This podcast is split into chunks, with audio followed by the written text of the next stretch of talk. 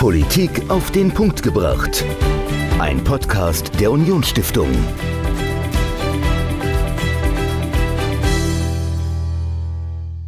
Hallo und herzlich willkommen zu einer neuen Folge Politik auf den Punkt gebracht. Ich bin Dominik und mir gegenüber steht Michael. Michael, wenn du im Moment die Zeitung aufschlägst, was ist denn für dich so das ganz große Thema, äh, das du auf jeder Seite siehst, abseits vom äh, Krieg in der Ukraine? Ja, auf jeden Fall Inflation, würde ich sagen. Also das liest man überall, dass die Preise steigen und äh, das Thema ist sehr präsent. Absolut. Und ich habe gerade gesagt, so abseits vom Krieg in der Ukraine, der hat, der hängt ja doch damit zusammen. Also der ist ja äh, dadurch, dass dann die Sanktionen gegen Russland erhoben wurden, wodurch wir kein Gas mehr oder weniger Gas bekommen haben und dann hat Putin ja abgeschaltet und jetzt bekommen wir gar keins mehr aus Russland, hat das natürlich die Inflation nochmal ordentlich nach oben getrieben. Ähm, was aber denn wirklich die ganzen Hintergründe der Inflation aktuell sind. Darüber habe ich mit äh, Professor Mechthild Schroten von der Hochschule in Bremen gesprochen. Sie hat mir mal wirklich von Grund auf erklärt, was Inflation eigentlich ist, wo die herkommt aktuell und welche Maßnahmen äh, denn ja genommen oder unternommen werden von Seiten der Regierung und unternommen werden können weiterhin, zum Beispiel von Seiten der EZB, und ja, wie es denn aussieht. Ähm, wie schätzt du denn die Lage ein, Michael? Glaubst du, die Inflation wird nochmal ansteigen, wird nochmal anziehen oder glaubst du, wir haben jetzt so einen Peak erreicht und es geht eher nochmal, also bleibt vielleicht gleich und geht nach unten? Wie schätzt du es ein?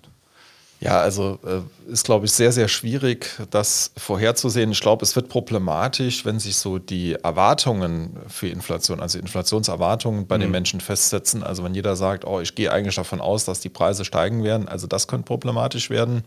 Ansonsten glaube ich eher, dass es jetzt nicht von den Verbrauchern kommt, sondern eher... Mhm eine Angebotssache ist, also dass Lieferketten gestört sind, dass es weniger Öl und Gas für uns Deutsche derzeit ja. zu kaufen gibt, also dass das eher Inflationstreiber sind und nicht irgendwie die Verbraucher, die jetzt äh, wie wild kaufen. Äh, das ist natürlich schwierig als Zentralbank sowas einzufangen. Absolut. Also du sprichst da schon ganz viele Punkte an. Äh, mit denen ich, äh, über die ich auch mit Frau Professor Schroten gesprochen habe. Ja, und wie sie die Lage einschätzt und wohin die Reise vielleicht geht in Sachen Inflation, das hört ihr jetzt das ganze Interview. Professor Dr. Mechthild Schroten von der Hochschule in Bremen. Viel Spaß. Heute zu Gast bei mir hier im Haus der Unionsstiftung Frau Professor Dr. Mechthild Schroten von der Hochschule Bremen. Hallo und herzlich willkommen. Ja, vielen Dank, dass Sie mich eingeladen haben. Ja, schön, dass Sie den weiten Weg aus Bremen äh, auf sich genommen haben, hierher nach Saarbrücken. Und wir wollen heute über ein Thema sprechen, das ja uns seit Prinzip schon seit Anfang des Jahres eigentlich wirklich beschäftigt, nämlich das Thema der Inflation. Über Jahrzehnte war es überhaupt gar kein Thema. Es wurde sogar vor einer Deflation gewarnt seitens der EZB. Mario Draghi war da immer großer, großer Sprecher in Bezug auf die Deflation. Und jetzt haben wir plötzlich eine Inflation. Die Preise steigen. Wir sind jetzt bei ungefähr 8 Prozent. Und ich fange jetzt aber mal ganz, ganz von vorne an. Frau Schroten, was genau ist denn eigentlich eine Inflation? Ja, also ich möchte erstmal, nachdem Sie jetzt ja so eine Steilvorlage schon gegeben haben, möchte ich erstmal darauf hinweisen, das ging schon letztes Jahr los. Mhm. Und äh, im letzten Jahr, in der zweiten Jahreshälfte, war schon ziemlich genau zu beobachten, dass auf einmal die Preise stiegen. Und mehr oder minder umgangssprachlich ist eine Inflation nichts anderes als eine Preissteigerung über einen bestimmten Warenkorb gerechnet, den durchschnittlichen Warenkorb, von mehr als 2%. Denn bis 2% lässt die EZB das zu. Also wir hatten das schon in der zweiten Jahreshälfte 2021 ganz klar beobachtbar. Es kam damals in der Tat auch schon aus den Energiepreisen und aus den Nahrungsmitteln. Okay, das heißt, ähm, es ist, die Preise steigen, weil vor allen Dingen die Energie teurer wird. Äh, ich glaube, damals fing es an, dass Gazprom so ein bisschen äh, ja, kritisch beäugt wurde und äh, Russland hat schon äh, Truppen zusammengezogen. Da war nicht ganz klar, was passiert da in der Ukraine. Und dann sind plötzlich die Preise nach oben gegangen wegen einer unsicheren Lage und das hat sich gehalten und ist stärker geworden. Ähm, kommt die Inflation, die wir im Moment haben, diese 8%, kommt die allein davon, dass die Energiepreise gestiegen sind oder etwa nicht? Naja, also äh, es gibt auf dieser Erde kaum etwas, was nur einen Grund hat. Mhm. Und natürlich hat auch die Inflation mehr Gründe. Und auch damals schon, also voriges Jahr, ja. war es so, es war beobachtbar, dass die Energiepreise stiegen. Das hatte nicht unbedingt schon was mit Russland zu tun. Es gab da auch schon Öl und es gab einige Zusammenbrüche von Lieferketten. Mhm. Und in diesem Rahmen entstanden Knappheiten. Und diese Knappheiten führen in einer Marktwirtschaft automatisch zu Preisanstiegen. Okay, und so ist es heute ja. auch. Also man muss sich das so vorstellen, es gibt einen Impuls, der kommt in der Tat ganz stark aus den Energiepreisen. Mhm. Dieser Impuls setzt sich dann auf den verschiedenen Produktionsebenen fort. Und natürlich möchte jeder und jede dann auch die gestiegenen Kosten, denn das sind ja Kosten, weitergeben. Dazu kommt, dass wenn es auf einmal sowas wie Inflation gibt und das sehr stark diskutiert wird, dann gibt es auch Inflationserwartungen. Okay. Und wenn es Inflationserwartungen gibt, dann gibt es auch ganz schnell die Idee, naja, also ich will nicht der Letzte sein und nicht die Letzte sein, die die Preise erhöht.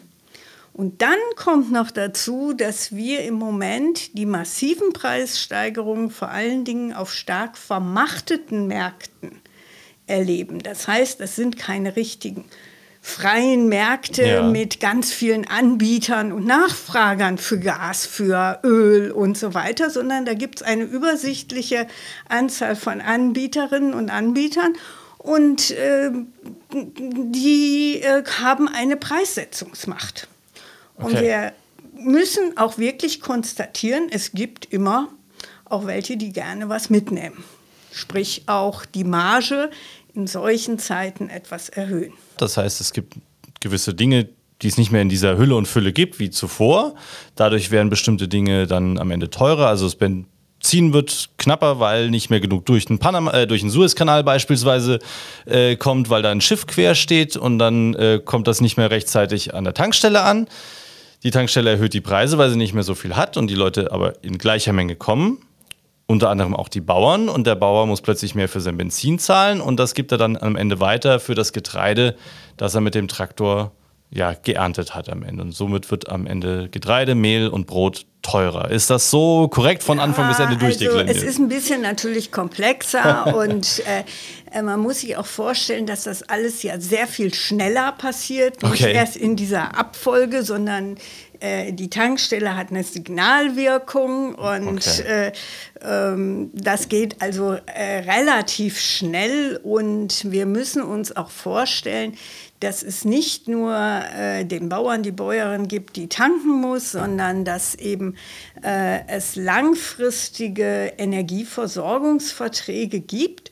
Ja. Und deswegen wundert mich das an manchen Stellen schon mit der Inflation, weil ganz viel von der Energie, die im Moment verbraucht wird, die ist noch zu Preisen gekauft worden vom vorigen Jahr, weil es gibt einen Terminmarkt. Ja. Und äh, das heißt, da ist, wird natürlich eine schöne Marge realisiert.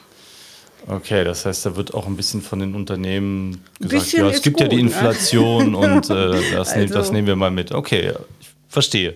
Ähm, Bevor wir auf die Unternehmen zu sprechen können, äh, zu kommen, ähm, Sie haben vorhin die EZB erwähnt und haben gesagt, bis 2% Inflation.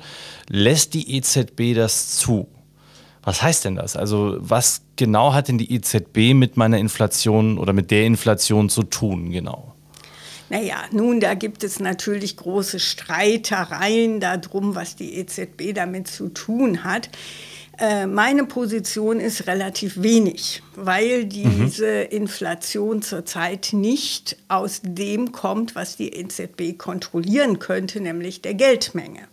Die Geldmenge ist in der Tat in den letzten zehn Jahren sehr stark gewachsen, weil die EZB eine sogenannte lockere Geldpolitik gemacht hat. Mhm. Wir hatten jahrelang Nullzinsen und äh, wir hatten Aufkaufprogramme für bestimmte Wertpapiere, teilweise auch ähm, nicht allzu wertvolle Wertpapiere. Mhm. Und äh, die EZB hat, war da sehr großzügig.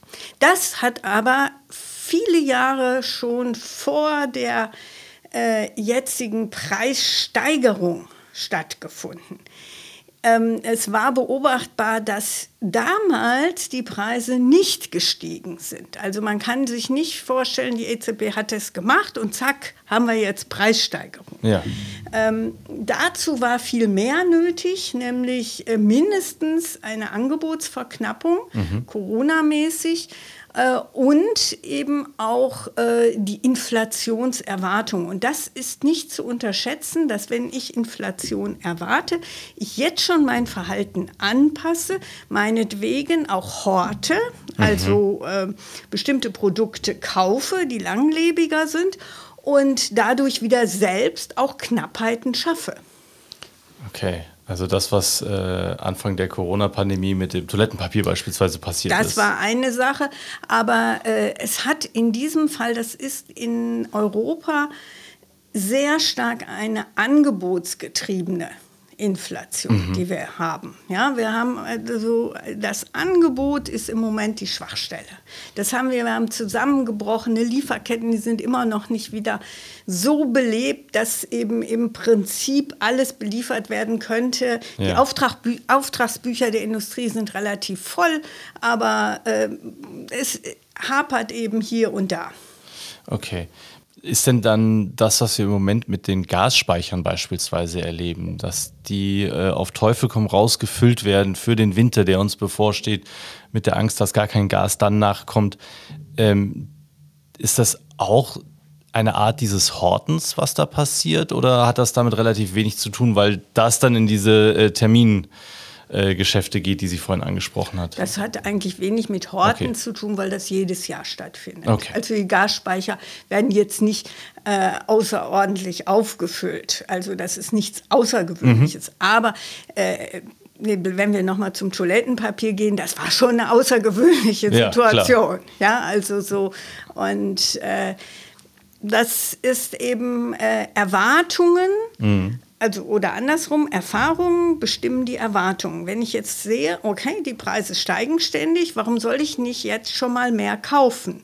Also ist ja. das meine Erfahrung, äh, die Preise steigen ständig, also kaufe ich irgendwas, was langlebiger ist.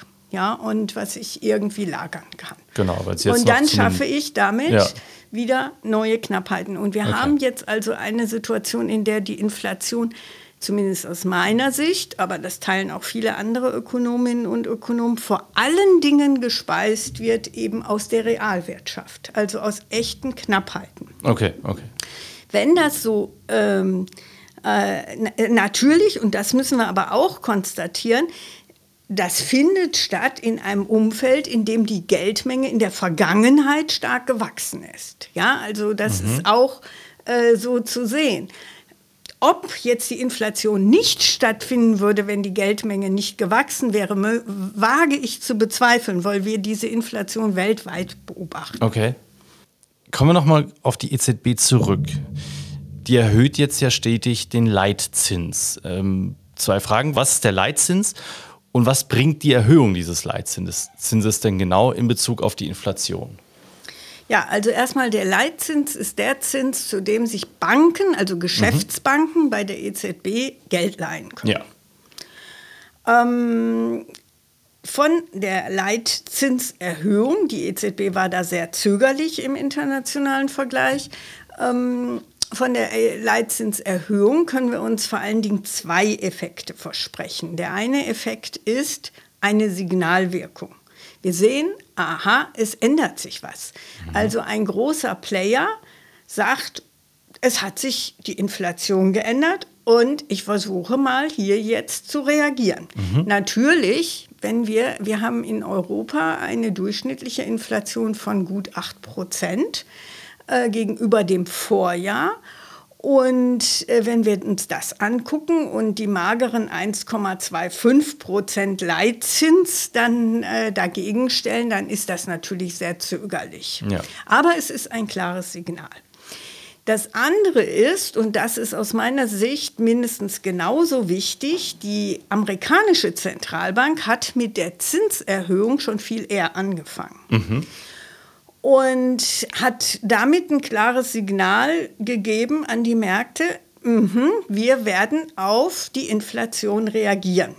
Die haben auch nicht sofort auf, äh, eine, äh, auf einen Zins erhöht, der jetzt auch nur in die Nähe der Inflationsrate kommt. Aber sie sind krasser vorgegangen. Ja. Was ist daraufhin passiert?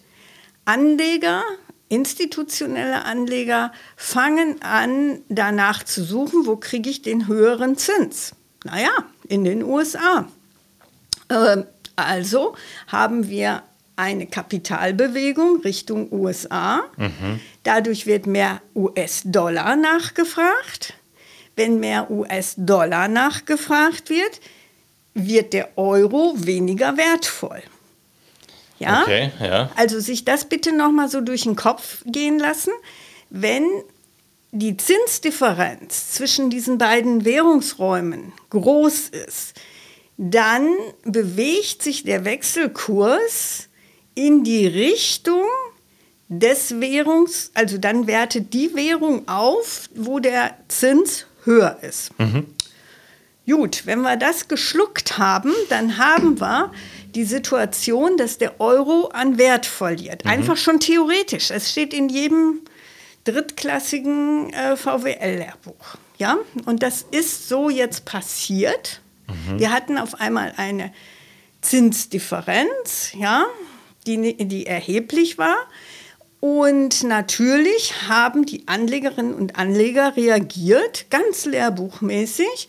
Und der Wechselkurs hat sich verändert. Das wiederum, und ähm, jetzt muss ich noch einen Moment reden, äh, das bedeutet, wenn der Euro an Wert verliert gegenüber dem US-Dollar, dass alle Kontrakte, die in, also alle Verträge, die in US-Dollar denominiert sind, dass die natürlich teurer werden gemessen in Euro.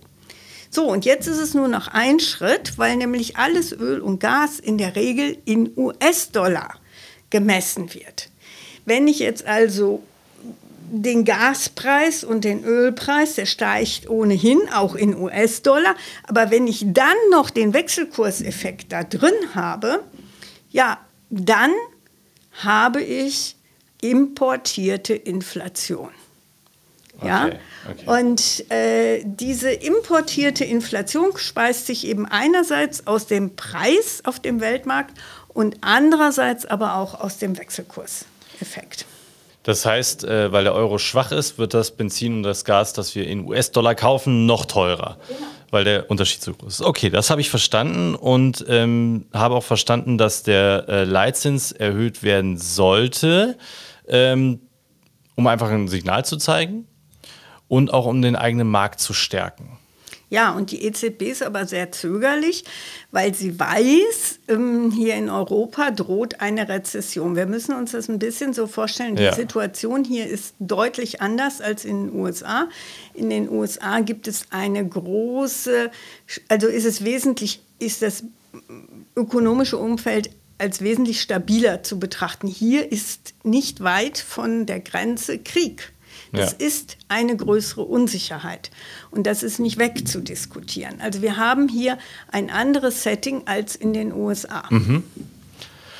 Okay, aber ähm, was würde denn bedeuten, wenn die EZB jetzt wirklich nochmal, weiß ich nicht, drei Zacken zulegt und sagt, okay, wir gehen jetzt in die Richtung, in die die USA gegangen ist, in die die Federal Reserve, äh, also die Notenbank in den USA gegangen ist und äh, gleichen uns den an und erhöhen massiv den Leitzins. Was würde dann passieren in, in Europa?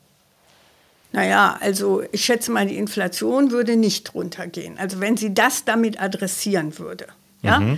Und das ist die einzige Aufgabe, die die EZB hat. Die EZB hat ihren, in ihren Statuten eine Orientierung, äh, Geldwertstabilität.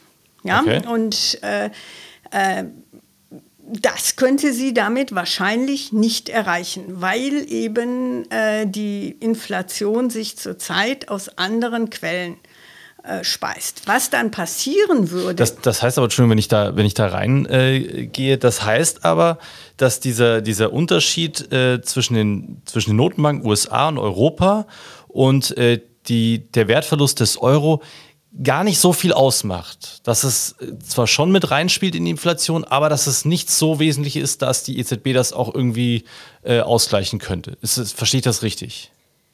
Ähm, sagen wir es mal so, die EZB wird nicht äh, wegen des Wechselkurses, das äh, wird sie weiter die Zinsen erhöhen. Sie Okay. wird bestenfalls wegen der Inflation, also sie reagiert auf die Inflation. Mhm. Ähm, und wird dann äh, und dann könnte es sein, dass der Wechselkurs sich, wir wissen ja auch noch gar nicht, wie die FED reagiert, Ja. ne, die amerikanische Zentralbank. Also es ist ein Wettbewerb der beiden Ja. ganz großen Zentralbanken. Man muss sich aber vorstellen, die EZB ist nur der Geldwertstabilität verpflichtet. Die äh, amerikanische Zentralbank ist völlig anders aufgestellt. Die hat äh, Geldwertstabilität, yo, aber viel wichtiger ist die gesamtwirtschaftliche Entwicklung. Also Okay. das ist eine andere Zielfunktion. Okay, die hat die heißt- EZB nicht. Nein. Okay. Und das ist, wird immer so ein bisschen unterstellt, wenn man beide Zentralbanken miteinander vergleicht, als wenn sie die gleiche Zielfunktion Okay, hätten. okay, verstehe. Aber wenn sie unterschiedliche Zielfunktionen haben, dann haben sie auch letztendlich unterschiedliche Kalküle. In Europa kommt eben dazu, dass es hier äh, eine starke Verunsicherung gibt, äh, auch durch äh, den Krieg. Und wir ähm, hier, heute kamen wieder neue Zahlen. Es sieht ganz so aus, als wenn eine Rezession hochwahrscheinlich sein wird. Die EZB ähm, kann den Leitzins erhöhen, um, dem, um der Inflation zu begegnen in gewissem Maße. Ähm, kann sie das tun? Wird sie das tun? Aber äh, wenn wir sagen, okay, die gesamtwirtschaftliche Lage, da wäre dann die Politik gefragt, um etwas zu tun. Jetzt ist die Frage, ähm, was, was macht denn die Politik äh, gegen die Inflation aktuell? Bringt das was? Und was für Instrumente stehen ihr noch zur Verfügung? Fangen wir mal an mit, äh, also macht die äh, Politik etwas gegen die Inflation überhaupt? Ja, die, die, sagen wir mal so, zu meiner Überraschung übernimmt äh, die Politik in vielerlei Hinsicht auf einmal die Idee, wir müssen da was machen. Und äh, wir haben also Politikmaßnahmen, gerade in Deutschland übrigens können Sie das bei Bruegel, ähm, einem Think Tank, nachlesen. Ähm, auch in ganz Europa haben wir Politikmaßnahmen, die allesamt dieses Thema adressieren. Also es ist längst nicht mehr nur das Thema in der ähm, EZB. Aber alle diese ähm, Maßnahmen verbinden das Thema Preissteigerung mit der Energiesicherheit. Okay. Also da wird von einem Gut oder das ist ein Sektor, wird von einem Sektor sozusagen ausgegangen und der wird eben stark in verschiedensten Politikmaßnahmen unterstützt. Das heißt, nicht nur der Sektor wird unterstützt, sondern auch der Verbrauch wird reguliert teilweise sogar reguliert. Es werden äh, Dinge diskutiert wie Preiskontrollen. Ähm, es gab in Deutschland das 9-Euro-Ticket, was nichts anderes ist als eine finanzielle Entlastung, also auch Inflationsdruck rauszunehmen, äh, über Fiskalpolitik in diesem Fall. Es wird, äh, aber es gibt eben nicht nur Fisk äh, es gibt Fiskalpolitik, um das, äh, um die Inflationseffekte zu bremsen, insbesondere bei bestimmten Bevölkerungsgruppen. Das wird in Deutschland stark diskutiert, dass das nicht zielgenau ist. Und äh, es wird ähm, äh, viel reguliert. Das heißt, die Politik geht in ganzer Bandbreite auf das Thema, aber immer in Bezug auf Energiesicherheit. Was wäre denn neben der Energiesicherheit, ähm, was wären denn noch Felder, wo sie wirklich aktiv und auch wirkungsvoll etwas gegen die Inflation tun könnte? Wirkungsvoll, das ist immer so eine Sache. Aber ähm, sagen wir mal so, es liegt ja nahe, zum Beispiel auch bei Nahrungsmitteln was zu machen. Ne? Und äh, äh, da äh, fehlt im Moment, also im Vergleich zur Energiewirtschaft fehlt da noch so die Fantasie, was man da so machen kann. Aber in der Energiewirtschaft wird jetzt sehr stark auf Regulierung gesetzt und eben sogar von Preiskontrollen ist die Rede und von Übergewinnsteuer ein Wort, was wir in Deutschland bisher nicht kannten mhm. und was äh, sozusagen äh, klar macht, in welchem Setting wir sind. Also es gibt auch Unternehmen, die einfach schlichtweg von der momentanen Situation immens profitieren. Wer wäre das? Also wir haben, klar, wir haben schon über die, über die, ähm, über die Energiewirtschaft gesprochen, dass die auf jeden Fall äh, mit von, äh, von der aktuellen Inflation profitiert. Wer wäre denn noch ein, ähm, ein Profiteur der Inflation? Jetzt gar nicht mit, mit vielleicht böser oder, oder äh, stark Gewinnabsicht, aber wer, wer, denn, wer, profitiert denn generell von einer Inflation? Ja, alle, die die Preise setzen können, äh, okay. sind natürlich erstmal Profiteure. Alle gekniffen, also wenn wir die andere Seite uns mal angucken, gekniffen sind alle die, die keine Preissetzungsmacht haben. Und äh, das sind natürlich na, was ist denn das? Das sind die Löhne. Äh, mhm. Als abhängig Beschäftigte kann ich nicht meinen Lohn setzen, so ja. mal eben. Also äh, da haben wir auch eine klare Teilung. Jede Krise ist immer eine Verteilungskrise und das macht sich auch hier deutlich. Okay. Langfristig ist diese Krise führt eine Inflation immer dazu, und zwar unabhängig davon, ob sie nun aus dem Angebot kommt, wie im Moment, aus der Geldmenge, wie manchmal und so weiter. Äh, sie führt immer dazu, dass die Schulden entwertet werden. Das heißt, ein Schuldner ist immer besser dran als ein Gläubiger. Mhm. Oder eine Schuldnerin ist immer besser dran als eine Gläubigerin in einer solchen Situation. Und äh, das ist natürlich auch eine Umverteilung. Da müssen wir uns auch nichts vormachen. Das heißt, einer der großen Gewinner dieser Inflation wäre aktuell auch Christian Lindner, unser Bundesfinanzminister, mit Blick auf die, die Schulden, die, der, äh, die Deutschland hat. Also ist das auch äh, etwas, wovon alle dann am Ende profitieren, weil wir ja de facto weniger Schulden haben? Also erstmal, ich habe grundsätzlich irgendwann etwas gegen diese Personalisierung. ja? Also äh, das, ich wollte das Ganze äh, nur ja, etwas ja, illustrieren. Bringen, ja? Aber so äh, diese Personalisierung der Politik, äh, ich finde letztendlich hilft die nicht unbedingt weiter. Aber das ist ein anderes Thema. Ähm, es ist so, dass Egal, ob es nun der Staat ist oder Unternehmen sind oder Banken sind, die sich bei hm. der Zentralbank Geld leihen, alle, die sich Geld leihen oder ob es Häuslebauerinnen sind oder Bauer, Haushäuslebauer, naja, egal. Also ob es, äh, egal wer sich da Geld leiht, geliehen hat, vor allen Dingen zu den sehr, sehr günstigen Zinsen, der reale Wert dieser Schulden sinkt. Mhm. Und das ist natürlich ein Effekt, äh, der nicht zu unterschätzen ist. Ja, und das ist natürlich weltweit, ist in nahezu jedem Land der größte Schuldner ist immer der Staat. Mhm. Ja, weil äh, das äh, wichtigste ähm, Papier sozusagen, die, die, wichtigste Finanzanlage, die es in der Regel gibt, ist äh, die Staatsanleihe. Mhm. Okay.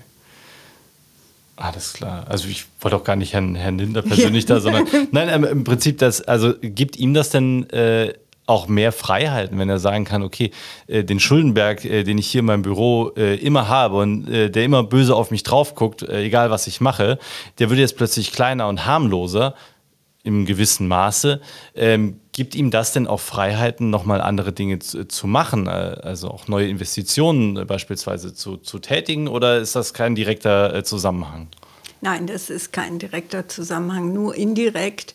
Und der kann sogar kurzfristig nach hinten losgehen, weil äh, es kommt immer darauf an, zu welchen Zinsen man diese Schulden aufgenommen hat. So, ah, ne? okay. ne?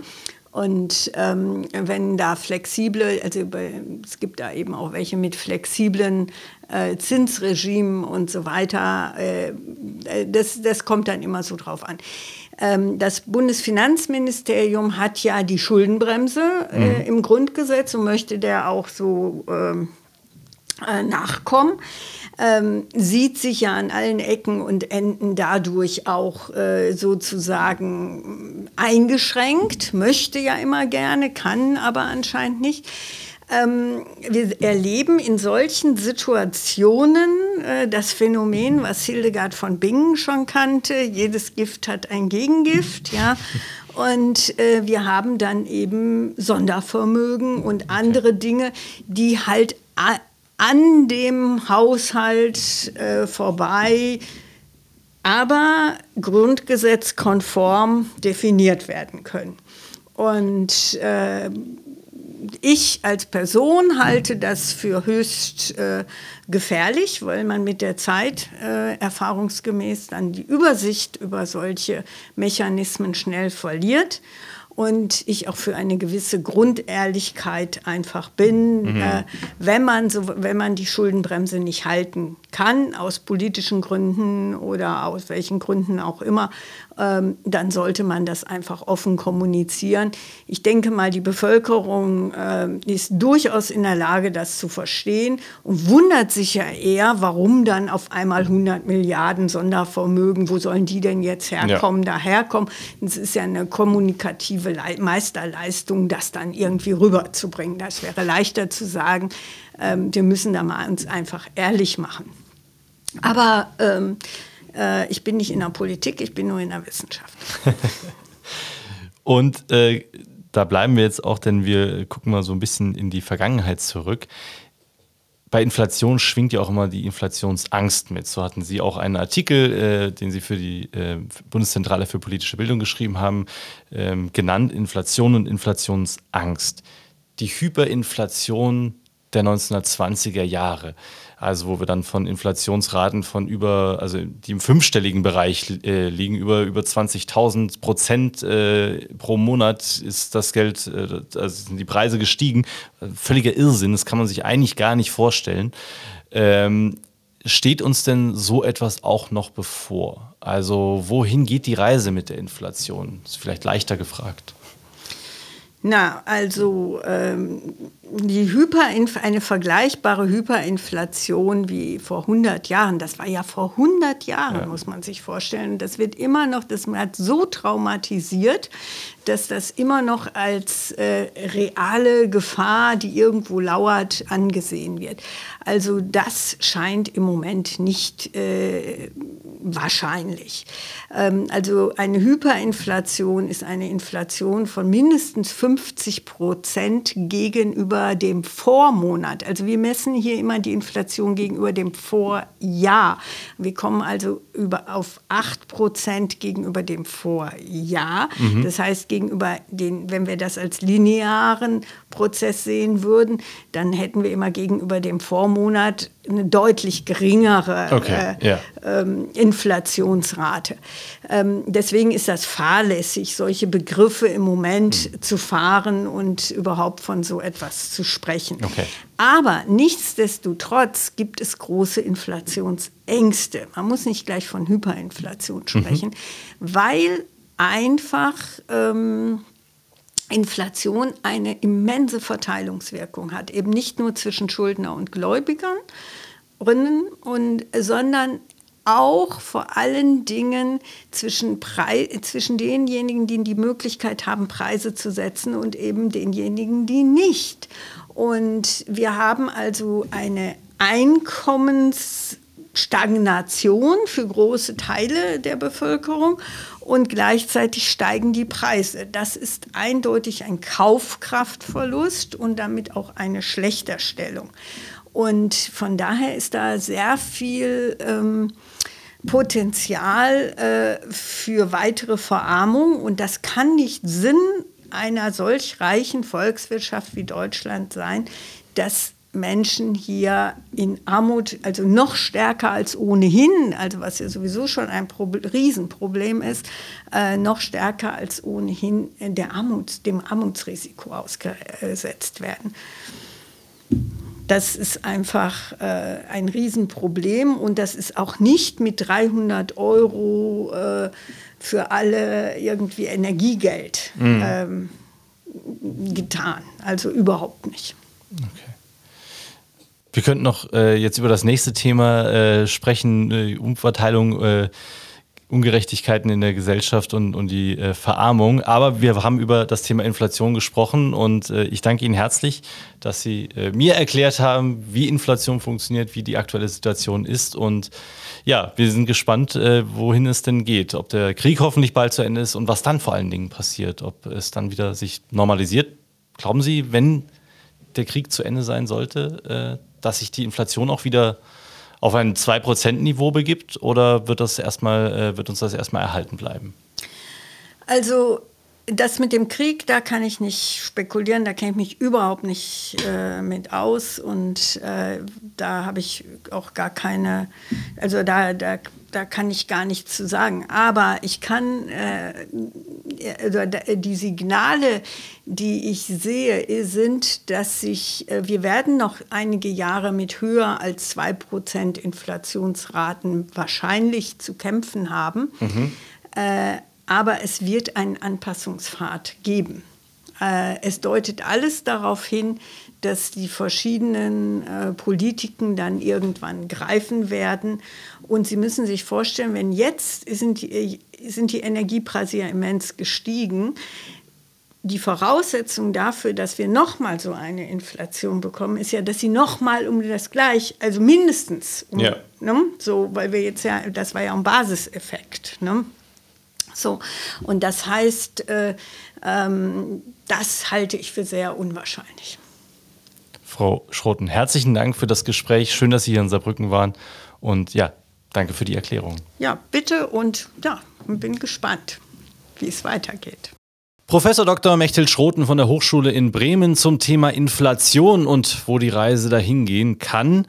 Und wir haben für euch in den nächsten Wochen ganz großartige Veranstaltung. Anfang Oktober, Michael, nach dem Tag der deutschen Einheit legen wir richtig los. Wir haben zwei ja, herausragende äh, Referenten eingeladen zu zwei sehr aktuellen Themen. Michael, was haben wir denn geplant? Also es geht los äh, am 4. Oktober, am Dienstag, zur Tea Time und es geht um England, um Großbritannien, um die Monarchie. Äh, Elisabeth II. ist ja gestorben, Charles III. ist jetzt neuer König und äh, Thomas Kielinger, der auch eine sehr erfolgreiche Biografie über die Queen geschrieben hat, wird bei uns aus London nach Saarbrücken kommen und uns was über die britische Monarchie erzählen, über Elisabeth II., über den neuen König und ich glaube, das äh, wird sehr, sehr spannend. Also spannender Nachmittag im Haus der Unionsstiftung. Genau, also wer noch mehr wissen will über das Leben von Elisabeth II. und wer jetzt auch wissen will, ja, was, wer ist eigentlich Charles III., wer steckt hinter äh, dem langzeitigen Prinz äh, und Erbfolger, der jetzt auf dem Thron sitzt und äh, wie wird sich die Monarchie vielleicht verändern? Der kommt am 4. Oktober zu uns ins Haus der Unionsstiftung. Zu Tita, Michael hat es gesagt, um 16 Uhr geht's los, mal eine ganz andere Zeit, aber ich denke, dem Anlass äh, sehr passend. Und am 5. Oktober gehen wir mal in die Mittagszeit. Um 12.15 Uhr laden wir nicht ins Haus der Unionsstiftung, sondern in das Coworking Space Halle 4 in der Heilbergstraße nach Saarbrücken ein. Michael, wen haben wir dann zu Gast? Ja, Professor Löschel von der Ruhr-Universität Bochum kommt zu uns und er wird uns was verraten, ähm, wie man die aktuelle Energiekrise meistern kann in Deutschland. Also brauchen wir beispielsweise die Atomkraft, äh, um über den Winter zu kommen oder wie können wir das Gas kompensieren? Wie sieht es mit erneuerbaren Energien aus? Also es geht um Energie und es ist mal ein ganz anderes Format zur Lunchtime, 12.15 Uhr in der Halle 4, mitten in Saarbrücken.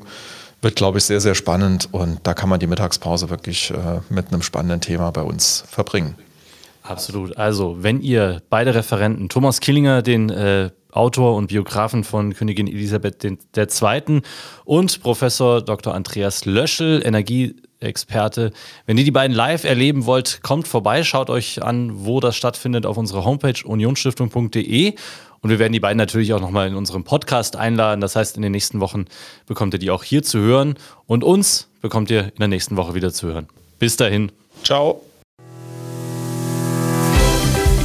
Politik auf den Punkt gebracht. Ein Podcast der Unionsstiftung.